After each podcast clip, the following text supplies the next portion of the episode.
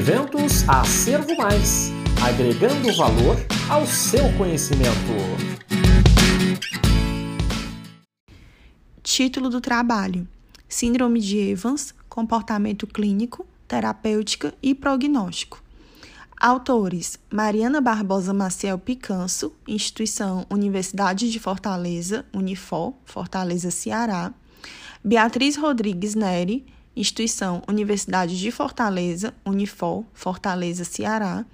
Pedro Herbert Belém Moraes Filho, Instituição Universidade de Fortaleza, Unifor, Fortaleza, Ceará. Tiago Ribeiro Carvalho, Instituição Universidade de Fortaleza, Unifor, Fortaleza, Ceará, e Igor Picanso de Vasconcelos, Instituição Unicristos, Fortaleza, Ceará.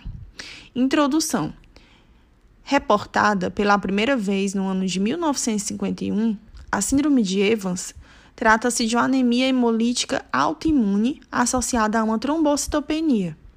É uma doença crônica, rara, com maior incidência em crianças. De fisiopatologia desconhecida, estima-se que esta síndrome ocorra em virtude da produção de anticorpos contra antígenos presentes nas membranas das células eritrocitárias e plaquetárias. Esse processo resulta na destruição e na diminuição da sobrevida das referidas células. A síndrome de Evans enquadra-se nas anemias hemolíticas autoimunes por anticorpos quentes, e em 98% dos casos se encontram anticorpos da subclasse da imunoglobulina da classe G1. Objetivo: abordar o comportamento clínico, a terapêutica e o desfecho de pacientes acometidos pela síndrome de Evans, bem como discutir o prognóstico e os aspectos laboratoriais envolvidos no distúrbio em análise.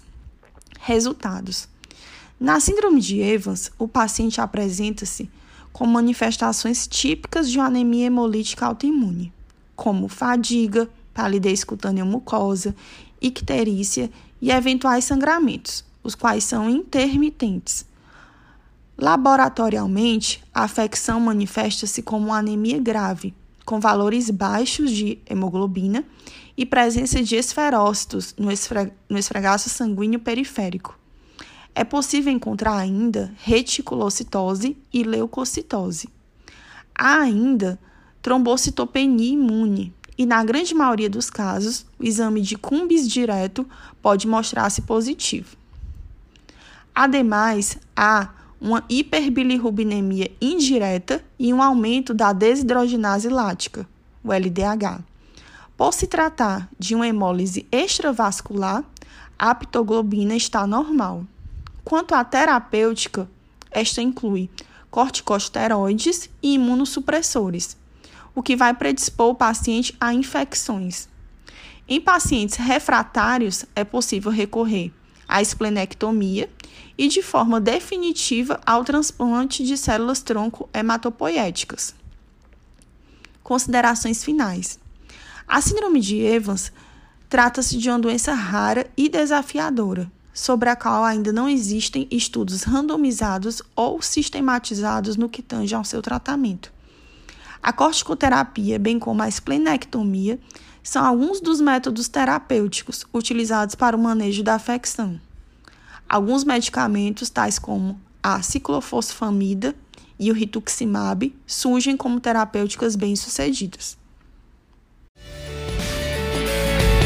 Se você gostou desta apresentação, não deixe de conferir os outros trabalhos da nossa feira acadêmica. Um forte abraço e até a próxima!